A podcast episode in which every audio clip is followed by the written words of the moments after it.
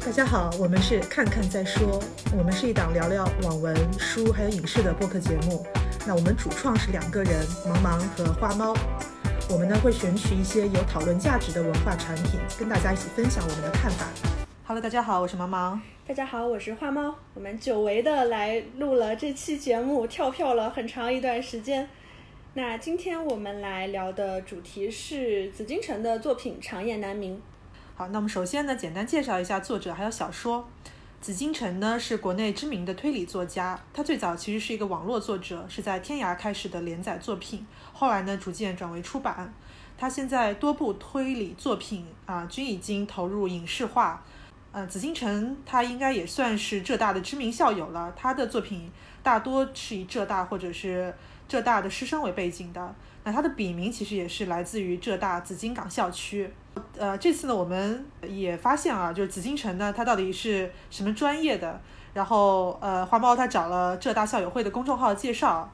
原来呢，反正也也不能说原来，就是符合我们的想象。对，对他就是一个建工学院水资源专业的一个理工男，从他的文笔也看得出来，很很标准的理工男。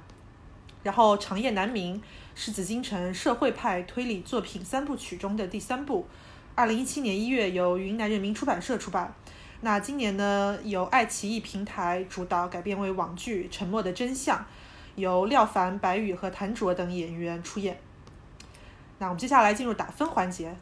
那我打七点五分，这个七点五分是纯粹给到小说的分数，我自己觉得还算是相对比较高了，因为它的一些缺陷还是蛮明显的。这个接下来呢我也会谈到。另外呢，因为其实我们在录这期节目的时候，它的改编网剧《坏小孩》的改编网剧《隐秘的角落》已经上线了，而且呃普遍来说口碑是比较好的。那可能我自己对于接下来这部剧的改编网剧呢，其实也是蛮期待的。那所以说我会持一个观望态度吧，看看最后会改编成什么样的情况。嗯，我给七分。紫禁城的小说我也就看过三部，《无证之罪》、《坏小孩》还有《长夜难明》。呃，我觉得它还是有很明显的这个网络起家的作者的通病。最近大家也在热议嘛，就是他的文笔其实不好，而且他的写法呢非常的网络小说化，就你看第二遍的时候会感觉到很明显的不耐看。嗯，因为第一遍的时候呢，我们普遍会被快速推进的情节所吸引。那看完回想起来，或者说就看第二遍的时候啊，这个逻辑漏洞还是很明显的。呃，《长夜难明》这部小说的立意我很喜欢，然后题材很大胆，打七分的有零点五分是扣在它的文笔上，还有零点五分是扣在它的性别观上。好，那我们接下来就要剧透的来聊一聊它的故事了，因为。这个推理小说大家也都知道，如一旦你没有看过，然后先听了这个评价的话，它就完全失去了阅读的乐趣了。所以还是强烈的建议啊，没看过的大家就听到这里为止了，不要再继续往下听。然后呢，把小说看完再过来听我们这期节目。那首先呢，我来跟大家聊聊小说的情节和主题。我觉得无论怎么样呢，我给出这本书相对比较高的分数，一定一定是有这个主题的原因的。那这个是无法回避的小说巨大的优点，就是先天上的优点。无论它是以一种什么样的角度去写这个故事，甚至无论它的完成度怎么样，我认为去触碰这种主题本身就是展示作者在选择上的一种态度。因为说白了，如果作为一个推理小说，作者只是想写这个轨迹的话，其实你给他安排一个什么样的动机都可以嘛。不是说性侵幼女才会发生这样的故事，你说唱红打黑也可以啊，你说反腐倡廉也可以啊，对不对？但作者他做出了这个主题的选择，本身就是我认为从这个意义上，我就会支持这个故事的。对这个小说的立意，我也很喜欢，它很很本土化。我第一遍看的时候，确实是有被震撼到，因为它有一层利益是舍生取义嘛。但是我觉得它更深的一层，就是我们大家最感动的一层，其实还是。蚍蜉撼大树的这种感觉，明知不可为而为之。然后，另外我想先说一点，就是我觉得紫禁城在宣传上有点错位啊。呃，虽然说这是社会派推理三部曲，但其实呃建议还是不要当推理小说来看，你就把它当成是一本有刑侦元素的呃这个现实题材的小说来看，因为推理其实不是重点。你如果冲着推理来，你可能多少会感觉会有点不符合期待。嗯，说到这个主题啊，我就还是继续从这个主题来往下说。就是这部小说的主题，因为既然刚刚已经说了剧透嘛，那我们就可以直接来聊它。就是整个其实是故事的引发是一个性侵幼女的事件。那其实让我至今也觉得非常愤怒甚至无语的是，其实，在之前啊，曾经啊有一些报道也是有过一些公开的报道，就是说啊某些某些官员他会有一种这个破处的说法，就是说升职啊升过处长这个等级。所以怎么说呢？就是包括曾经有一些很轰动的事件啊，也是大量新闻媒体报道的啊，就海南万宁的这个小学校长嫖宿幼女的事件。呃，因为接下来我们也会可能会对比电影的嘉年华，所以会提到这个事件。它发生在什么时间呢？就海南这个事件，它发生在二零一三年，其实距今已经有七年了。等于来说，其实我觉得这一两年我。会觉得说，是不是说这种情况，这种权钱交易、性侵幼女，是不是已经消失了？但其实就在我们写稿子的这段时间，大家应该也看了这个新城集团这个王董事长的这个新闻啊，一审判了五年，对吧？所以其实我有有的时候呢，我。会想说，有些主题，包括我们今天聊这个主题，确实好像是啊，真的是一个批判已经被认定的批判。这话车轱辘说了好多年了，我都记得。其实关于嫖宿幼女这个罪名合不合理，不夸张的说，十五年前我就见过相关的讨论了。结果一直到二零一五年，这个罪名才废除。那结果怎么回事？就直到今天，大家会发现说还在这儿车轱辘打转，还在说这个一审到底合不合理？一审五年到底合不合理？批判了有没有什么用啊？没有什么用。所以大家渐渐的就好像就不愿意去批判这个事情了，因为发现它本身批判有风险，然后你批判又没有什么作用。因为坚持西西弗式的努力的人，他毕竟是少数，所以我真的觉得特别特别的难过。在读这本书的时候，我是感觉挺难过的，就是为作者。在一七年选择了这个题材，而在三年以后，甚至大家在这个题材还会有一种，呃，跟现实互文的感觉，我觉得是挺伤心、挺悲哀的。是的，你刚刚说的有一点我特别同意，就是有很多你写官场的小说嘛，对吧？你切入点其实有很多，那有些比如说写的其实就是以什么派系啊、利益争斗这样的切入点来写，但是他这个紫禁城把事情的切口放到女童性侵的这样一条。官场的潜规则或者说产业链上面，在我看来，它就是一种视角上的正义感。那如果说不足的话，我觉得不足的地方可能就是在于被侵犯的这个群体的着笔还是太少了。就是它是一个事件的切入点，但是它接下来的讲述当中，它并不是一个重点，因为重点还是放在主角一帮人啊，他去揭发真相的过程。然后书里出现的几个女孩，其实只有两个人在长大之后还有提及啊，一个是。呃，生了孩子之后患上了精神病，其实也就是一个疯女人的角色了啊。另外一个就是从事风尘行业，就是她根本不想提及往事，而且对前来取证的主角团的态度也很差。从故事的结构上，我能理解这样的安排，但是我觉得作为一个女读者吧，嗯，天然希望就是你既然选择这样一个切口，那其实。把这个被性侵的这样一个弱势群体，就他们本来就是师生的群体嘛，你把他的声音也放到这个故事里面来，把它放大，把它表达出来，这个是我的一个希望。而且，呃，我喜欢这部小说有一个关键的点是，他把重点放在这个真相如何被掩盖，然后这帮主角团是如何去追溯真相，以及遇到的种种的艰难险阻这个上面。而且他最后结局，他实现正义的方式也不是什么呃真相大白，通过程序正义来实现。因为其实这个证据啊，证据链早就收收集完成了，它真正的困难是在于被层层压下，所以呢，最后主角只能选择鱼死网破，最后一搏，呃，他把呃事情闹闹大到人尽皆知，闹大到无法掩盖，然后再配合这个体制内像吴检察官这个角色啊来进行揭发，所以呢，最后才把这个幕后的副省长给拉下马，结局我觉得收得非常干净，因为整个事件其实根本没有对外公布。他呢就只来了一个潜规则，就是大家可能经常在新闻上看到的某某官员坠楼，然后呢，经办这件案件的赵警官其实也遭到了撤职的报复。这个结局我觉得对整个故事的成色加成都很大。他并没有写成什么啊真相大白啦那种大快人心的正能量，而他的现实指向性其实很强的。他把这种压抑的愤怒还有无奈的情绪是一直延续到了结尾，就像这个书名《长夜难明》一样，并没有什么黎明曙光。就单看这一件事啊，似乎有了一个结果，对吧？坏人似乎被拉下来了。但是我们都清楚，皮肤撼大树，它只是撼动了大树的一根枝条而已。这个大树呢，它依然扎根在这样的土壤当中。那我们面对的就依然是长夜。我非常认同这一点，就是我认为它的结局对他其实是有很大的加成的。就是在前几天，其实我也在微博上有看到，就大家在讨论说，啊，陈子金他到底有没有这个反抗性？那总体来说，我觉得。陈子金的反抗性，他可能不是非常自觉、非常有意识、非常主动的去表示这个东西的。但我确实认为，陈子金他在书写过程当中，他其实也不是一个完全的呃顺从或者迎合，或者说就是想写一个类似于《人民的名义》一样纯粹的正能量的这个故事。那我觉得，如果是这样说陈子金的话，我觉得还是。对他有点偏颇。我自己看了一下，我是一七年第一次读这本书的。那我当时的短评是，呃，我说我是很喜欢这种有信念感的作品的，也就是刚刚说的《皮肤汉大叔》这部作品也特别的让我想到伊坂幸太郎的《金色梦乡》。我甚至可以说，刚刚其实毛毛也说到，其实这本书它的推理性、悬疑性是比较弱的。大家阅读的时候，本身它是一个双线叙事的结构，也就是过去和现在是相互穿插的。那其实作为读者，他本身就拿了一个上帝视角在看嘛，你根本就没有什么很明确的这个推理的过程，它完全就是基本上告诉你这个事情是怎么发生的。那最后的轨迹其实更不用说啊，直接来了一个人体工学设计的自杀装置，这个东西它真的不是特别推理，也没有非常悬疑的。地方，所以我读的时候更多的是一个什么感觉？就是我觉得它是一个非常非常唐传奇、传奇小说的这个感觉。我外延一下，就是我最近正好在重新读鲁迅嘛，他的故事新编里面有一篇铸剑，他讲了一个什么故事呢？就是干将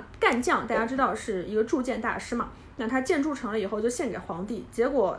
皇帝拿到剑以后就把他给杀了。他的儿子没坚持，长大了以后呢，就想要去复仇，但杀皇帝嘛，这个事儿他没有那么容易。然后这个时候，他遇到了一个黑衣人。黑衣人知道了他的事情以后，就说：“我帮你，我帮你来杀皇帝，但是你得把你头给我。”梅坚尺一听，他就自刎了。然后黑衣人就拿着他的头去献给皇帝，最终把这个皇帝给杀了。但是黑衣人自己也死了。我小时候读这个故事就不明白，因为鲁迅他本身就比较难懂。那这个故事其实又写的非常晦涩，我就觉得很困惑，就是为什么呀？为什么这个路上有一个人说我帮你报仇，你就信了，你就还把自己的头割下来？万一他骗你呢？包括这个黑衣人也是，就这个事儿跟你有什么关系啊？你犯得着吗？所以我正好重新读一遍的时候，我就感觉到了一种非常非常大的一个感动，它是有一种侠气的。我们知道，大家说到侠，其实会讲一句话，就是“路见不平，拔刀相助”嘛。其实这件事情，它跟自己、跟个人的得失、跟个人的利益没有什么关系，甚至可以说是有冲突的。就像我们小说文本里讲到这个江阳，这个事到底跟江阳有什么关系啊？其实没有什么关系。为什么去值得他付出这么多？为什么主角主角要做要管，要不断的去追寻这个事件的答案，甚至付出生命？我觉得用一句豆瓣短评的话来说，就是“天下不平事，天下人来管”。我觉得这个是非常非常草根、非常底层的，甚至我可以说是对比很多武侠小说都没有给到这种内核，真的让人觉得非常感动。对，关关于你刚刚说的这个信念感，这是这个我其实想对比一下这个大卫·格尔的一生。因为实际上江阳自杀给警方下套的这个核心的轨迹，他就是模仿了大卫戈尔的一生，而且紫禁城自己直接在书里写出来了嘛，算是一种致敬。但是大卫戈尔的一生呢，我其实并不太喜欢，因为他给我的感觉就是他是在宣扬一种废除死刑的观点。男主角呢确实是以身殉道没错，但是这个道也并不是说我们普世价值观，它是一个有争议的议题。或者甚至可以说，可能是白左可能比较关注的议题啊。他悲壮归悲壮，但是给我感觉就是有点钓鱼执法和行为艺术的意思。但长夜难明，他的这个以身殉道这种价值观就是朴实的，就是我们所有的观众、呃读者，大家都能理解、都能支持他的这种道义。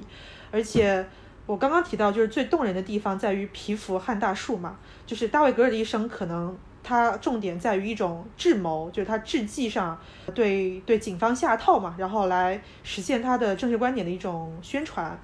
呃，一种传教。但是在长夜难明里面，他的死亡真的就是到了最后拼死一搏的一种方式了。那他的这种悲剧感跟震动力，其其实是更强的。不过，如果从整个完成度来讲呢，大卫格尔的一生其实完成度还是更高的，因为长夜难明细想起来逻辑上有一点问题。感觉他消化不良的地方还是在于这个核心轨迹的挪用，因为江阳自杀、地铁抛尸，然后包括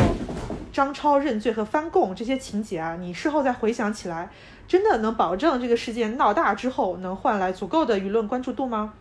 然后能保证这个事情能捅上高层吗？而且又能保证警察真的就能按照他们这个设计啊去追查江阳过去十年的经历吗？我觉得这个圈子其实是绕的太大了，它并没有逻辑上的必然联系。所以你回头想，它这个情节是其实噱头的成分更大。那还是大卫格的一生，它整个这个这个完成度是更高的。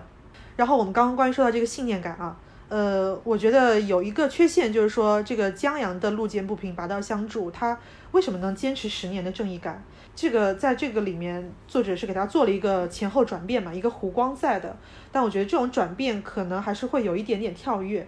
我刚刚在想啊，就是说，嗯，因为我也觉得这部里面的被性侵的弱势群体发生的是不够的，比如说。嗯，呃，安排江阳跟一个受害者之间直接发生联系，而不是说可能他是间接的受到委托啊。比如说让他直接去直面受害者的一些呼声、一些诉求，那么是不是这种正义感的驱动会更加有说服力一些？嗯，我觉得他人设上的这些转变上的问题啊，待会儿可能会跟着文笔和其他问题来一起说说，就是我觉得小说中可能会相对比较有缺点的地方。对，那回到情节这块呢，我还是最后补充一句话，就因为我自己最近生活上可能也稍微有一些挫折嘛，然后我看到我的网友甘老师写了一段话，我觉得特别好，然后也想分享给大家。他说，嗯，不付出一点努力就想获得更好的生活，你凭什么？我凭什么？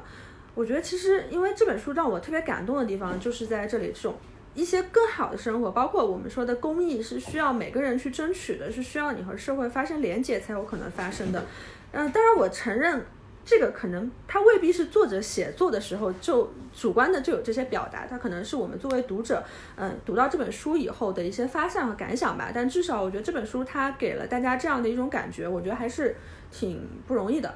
我们刚刚也说到了这个男主角江阳设定上的一些问题啊，那我们就顺着来说一说这部小说里的人设问题。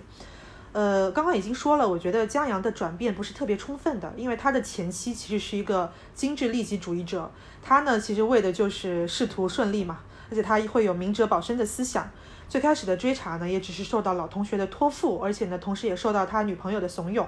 其实呢，心里还是很犹豫的，还是在打退堂鼓的。这种写法我觉得很现实，但就像我刚刚说的，那你既然这种驱动力本身从一开始就不强，那。呃，本身他又不是这种满腔热血的人，那到底是什么来支撑他坚持十年，最后舍生取义呢？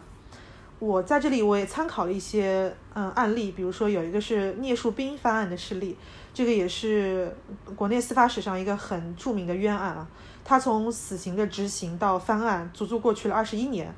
然后我看了一下呢，是被害人的母亲一直在坚持奔走，而且呢，这个他的背后有很多司法人士在努力。有好几任律师去接力来来来这个主理，而且还有几十名学者在幕后一直不断的呼吁。嗯，有一个律师名叫李淑婷，他一开始对方案也有些犹豫，所以，但是他见到聂树斌的母亲就是对他下跪哭求之后，他心中的正义感还是驱使他决定去接下来。后来这个人他因为一直没有进度啊，他曾经一度患上了抑郁症。还有一个是主动找到的这个聂树斌母亲的律师叫张四之，也是一个很有名望的司法人士。他就是在电视上看到报道之后，他主动要去当案件代理。我觉得参考这些司法界人士，其实跟黑暗面抗争，他还是会需要很强的正义感。在讲到江阳这个转变过程，我觉得还是有点跳跃。然后同样的道理，张超跟李静这对夫妇问题更大。嗯，像李静的动机，他一直是为初恋翻案。张超的动机就是围绕李静来的，我觉得这个这对夫妻写的有点狗血。张扬吧，其实我之前对他也不是特别喜欢，就感觉没有什么特别让我有记忆深刻的地方。但是就是昨天为了做节目嘛，我就也去看了一下大卫格尔的医生，我之前没有看过。那其实和大卫格尔对比，我反而对这个人物就是感觉又变得更好了。因为他完全是被这个事件，被这个事件本身压迫到极点的，就是他是在追寻正义。他其实他如果没有，他如果不追寻这件事的话，他的生活是很顺利的。你看他可以娶自己领导的女儿，然后可能就是啊大学生仕途也非常顺利，只是完全是为了追求这件事情的真正的公益的结果而被压迫到极点的。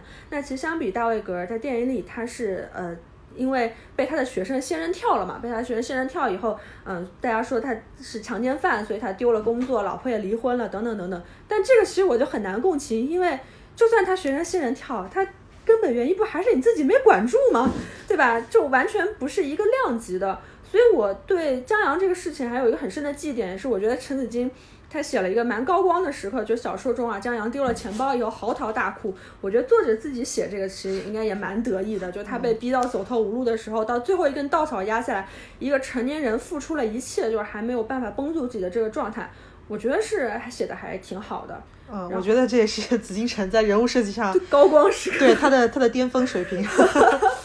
呃，再简单说一下其他的人物的设计，嗯，因为我觉得紫禁城可能接接下来我们也会知道他文笔就确实不咋地嘛，但是呢，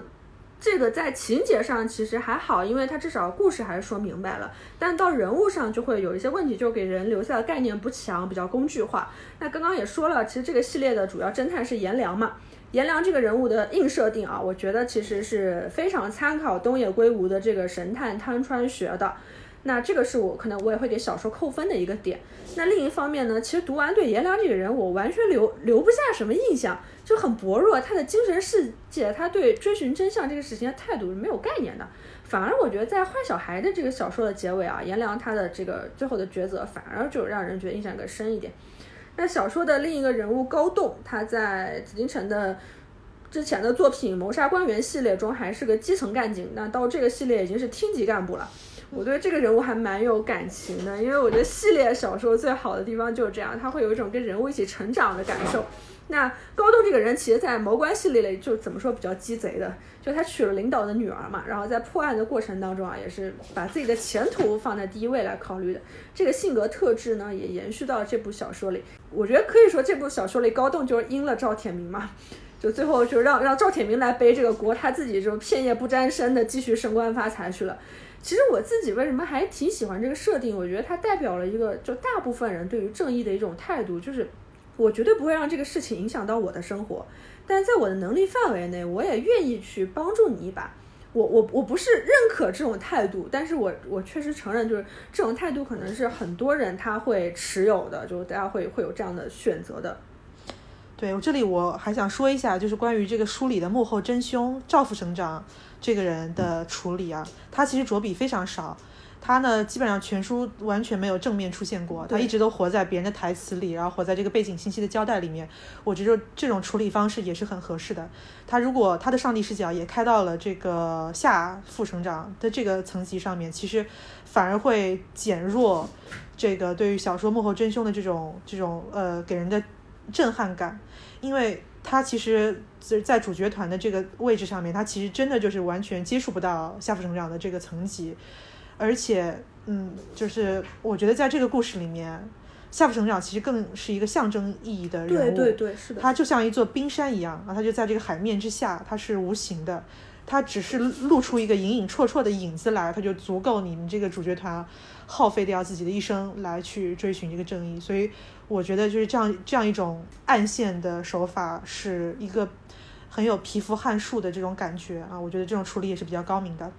好，那接下来我们来吐槽一下紫金陈老师的文笔，因为最近改编嘛，改编作品大火，那紫金陈老师呢又被推到风口浪尖。有一个还挺逗的事儿，也被很多营销号搬运上微博了，就是他上豆瓣发了一个帖子，就是哎，大家说我文笔差呀，怎么怎么样？结果呢，就豆瓣用户一点不给面子，上去就一顿怼，说什么文笔差是真的差，但是不让你写那就过分了。还有什么文笔虽然差。但是刘慈欣也差呀，这个不影响的，就真的特别好笑。那我中肯一点说啊，就文笔真的不好，不咋样，就理工科的平均水平。但是吧，至少故事说明白了，而且说的挺利索的。因为我自己是就是在类型小说里吧，我也不太追求小说的文笔。读的话呢，一般也是出于杀时间的考虑嘛。你要说真的文笔写的太好了，我还嫌它读起来费脑子。文笔这个问题啊不好，但是。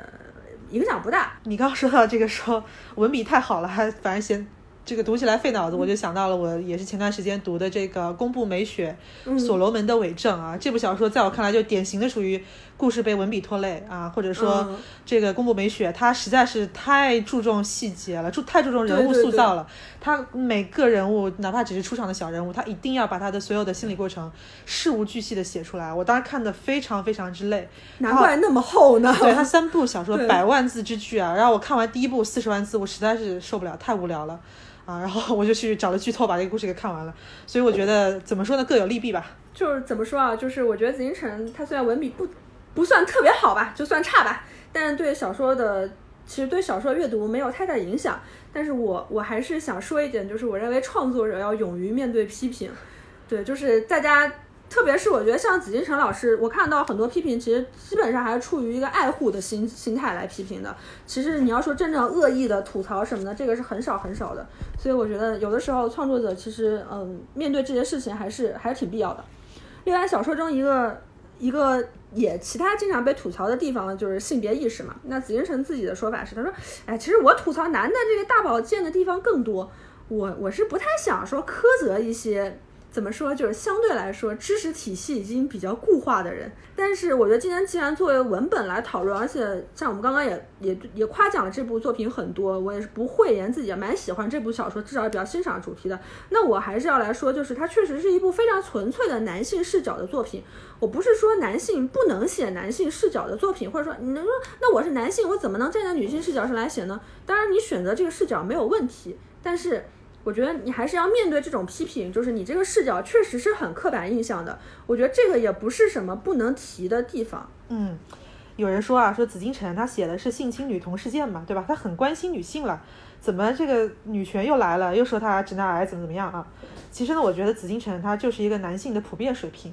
他的意识是能做到第一阶段的基本公益，就对吧？反对性侵、反对人身伤害这种，他们这个这这层意识是有的，但是他无法意识到他自己日常生活当中渗透进潜意识里的一些言行上的一些性别不平等。就是简单的点来说，他意识不到自己的油腻之处在哪里。我这个书里啊，我第一遍看的时候其实没怎么注意啊，但第二次看的时候，我标记出来大概有十几处。贬损女性或者说一些消费女色的句子，这个我读起来真的是很难受。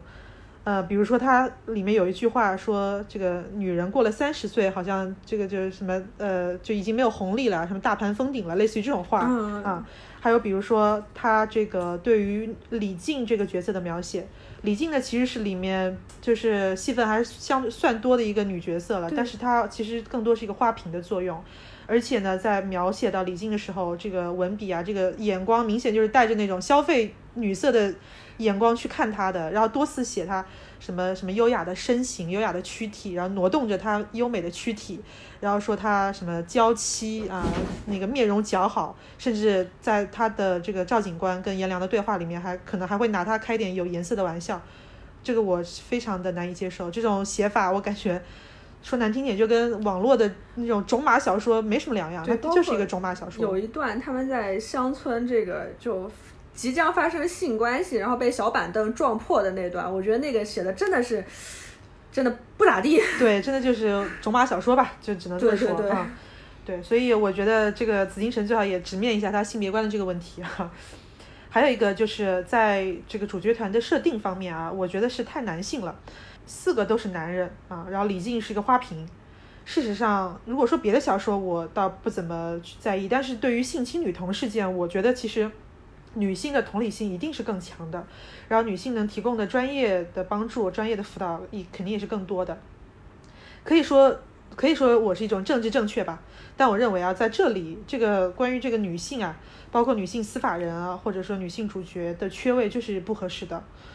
嗯，比如说这个李靖这个角色吧，他其实我没感觉出来，他任何他对这个他这个死去的前男友啊所关心的这个性侵女童这个群体，他好像有什么正义感，好像并没有，他完全就为了他自己的前男友这个对被冤屈死亡，他这个事儿在发生。其实我觉得这个作为站在一个女性的视角来看，不太可能。嗯，对比一下现实，就是今年还出过一个新闻，就是一个乡村女教师，她发现班上的孩子就突然变得有点叛逆，就抽烟啊、不守纪律啊等等。他呢就是反映到说孩子可能遇到了什么事儿，所以呢他去深入的询问，然后揭露出来，原来这个孩子其实被性侵了。我们再对比一下这个星星的事件，就是在星星对烟台的男警察报警之后，那那些男警察是怎么对待受害人的，这个细节我就不用多说了。所以我觉得这个，如果如果是如果让我来翻拍的话，我可能会在这个主角团里面，我觉得至少要有一个女性法律人的存在。然后我看电视剧里啊，我看了一下他的演员表里面是加了一个女记者的角色，呃，是一个新人来演的。我不知道这个会是什么样的戏份啊。我希望不要又是一个注水的花瓶，希望他还是能承担到一定的这个性别相互关照的这层意义在。正好这个主题它有一部女性创作者提供的口碑也非常好的样本，就是一八年的电影《嘉年华》。它的导演和编剧都是同一位女士啊，就是文燕。那她的创作视角呢，就完全不一样。她提供了非常多女性角度上才会给到的东西，包括被性侵的小女孩她的心理状态，她在被性侵之后遭遇的二次、三次的伤害。那其中还有像性侵这个小女孩提供法律援助的，也是位女律师。这个女律师她其实应该也是有一些原型的。然后包括小女孩的这个家庭，可能在其中也提供了某种伤害。那其实像刚刚毛毛也讲到，在这部小说里啊，紫禁城这部小说里，她其实对被性侵的小女孩是完全没有去深入的探寻这个事情的，对吧？因为重点不在这里。当然，就是肯定因为这两个是完全不同的文艺类型和表达取向。我不会苛责说，哎，紫禁城怎么不去写这些啊？或者紫禁城你一定要去写这些？那我觉得更多的意义上还是反求诸己吧，就是女性创作者要更勇敢一点，要更多的去表达自己的这个态度和观点。我觉得说实话，就是因为这些年也读了很多类型小说，真的不是紫禁城一个作家的问题，而是。大部分很多男作家，他们对于女性角色描写都是很工具化、很客体化的。大环境就对这些东西不是很敏感，就甚至说可能写出来就觉得这东西猥琐吗？不觉得它猥琐呀，我们平时就这么说话的呀。就是大家可能对这个东西普遍是真的是一个集体无意识的状态。要改变这些东西，真的是需要靠女作家、女性的创作者去提供给大家一些好的样本、正向的切口，去告诉大家怎么样才能把这个东西表达的是正常的、是尊重人的。所以我在这里也特别推荐大家去看一下《嘉年华》，是非常不错的一部电影。好的，那这个我们接下来呢也聊一聊紫禁城的外延作品，因为它其实是当做一个系列宇宙来写的嘛，它跟前作都有一定程度上的关联。那这个花猫读的比较多，花猫来给大家讲一下。我自己大概是在一三年左右就在天涯 BBS 看过紫禁城的连载作品了，当时还叫《谋杀官员》。那后来出版以后，这个系列的名称改叫了《高智商犯罪》。那改名的原因，我觉得大家应该也比较能够容易猜到。那这个系列作品呢，是以本格推理为主的。那其实关于本格和社会派推理，我们之前在《白夜行》的那期节目当中，茫茫有比较详细的介绍。如果说大家有还不太了解的朋友，可以去听一下这这期的节目。那我自己查到的是 BBS 连载的谋官系列，一共有四部，但出版成高智商犯罪以后就只有三部了。紫禁城他本人因为是浙大的嘛，刚刚也说了，对母校非常有感情，他的每部作品基本上都有浙大的师生出现。谋官系列呢，就整个 Q 到了浙大的数理化三个基础学科。同时啊，我特别强调的是，呃，我特别说明，他说他也暗暗穿插了很多当时比较轰动的社会性事件，包括强拆。刑讯逼供致死，还有官二代交通肇事，可以说把这些东西作为他文本的一个大背景。呃，一个是作者在文本架构上取舍的选择，但我个人也觉得有一种啊比较符合当时天涯受众口味的一种倾向吧。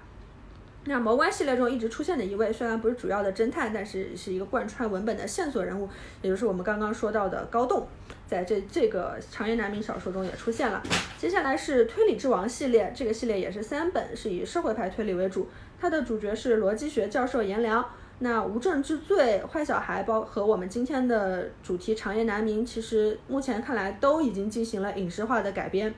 而且按照已经上映的两部《无证之罪》和《坏小孩》，口碑都还是不错的，就改编的影视化口碑也很不错，有一定的热度。最近大家应该也有很多朋友去追了这个《隐秘的角落》啊，包括这个爬山的梗也是非常的出圈。那接下来长夜难明改编的《沉默的真相》也是马上要播出了。那这本这几本它的题材上就相对的更多样一些，总体来说是比较有社会性话题的关切的。比如说《坏小孩》是讲少年犯罪，其中有涉及到了一些孤儿院的情况啊，甚至有一些这个离异家庭儿童的心理状况，其实都算是比较少触及的题材了。紫禁城的作品，之前你说更早的天涯连载的那个谋杀官员我没看过，他的那个社会派推理的所谓的社会派推理的三部。无证之罪，然后坏小孩和长夜难明这三部我都看了。长夜难明的是我觉得它相对最成熟的一部，不过呢，我印象最深刻的还是坏小孩。然后坏小孩一样的，我也完全不把它当做一个什么社会推理来看啊，我觉得还是一种宣传上的错位。我把它来看，我就就是当做一个很邪点的 B 级片来看的。我也觉得是用这样的这个这个眼光去欣赏它，一种 cult 的黑色小说来来欣赏它，其实更合适的。我看到有很多人他去先看了电视剧，然后呢再回头看小说，就觉得接受不了，因为这个电视剧还是比较有现实感的。然后他回去看小说呢，他觉得小说人物太平面了，太偏激了。比如说呢，天天把什么婊子啦，然后屎尿屁啦挂在嘴边啊。这个呢，我觉得其实是因为电视剧呢，它是一种大众向的改编，但小说你就把它当 B 级片来看就好了，就不用从 B 级片里去找什么什么复杂立体的人物啊，你就把它当做一个黑色暴力的创作类型来理解。嗯，这个类型的巅峰呢，我我可能不是很专业啊，我随便举几个我感觉上可能会有点联想的例子，比如说朴赞玉的老男孩，或者是另一个风格的这个昆汀的低俗小说吧，就是可能啊，就是在主流的观众看来说，这些人物啊，他们一点都不现实吧，也不复杂，也不立体，对吧？比如说天天把这个 fucking 挂在嘴边，然后天天什么死个人啊，乱个伦，跟吃饭一样简单的，就是这种事情，觉得整体很简单、粗暴、血腥、暴力等等啊。说的倒其实都没错，但本来你黑色电影本来就是这个样子的，你不能拿一种好莱坞的这种主流片子或者这个主流的体系去理解它。我觉得如果有会比较喜欢这个黑色斜脸这种作品的读者啊，他可能会更能理解这个坏小孩，就是我们喜欢他的点在哪里啊。当然，坏小孩的水平肯定是远远不如我刚刚提到的这些作品啊。嗯我只是针对观众对小说的一些评价吧，我觉得其实是认知上没对位。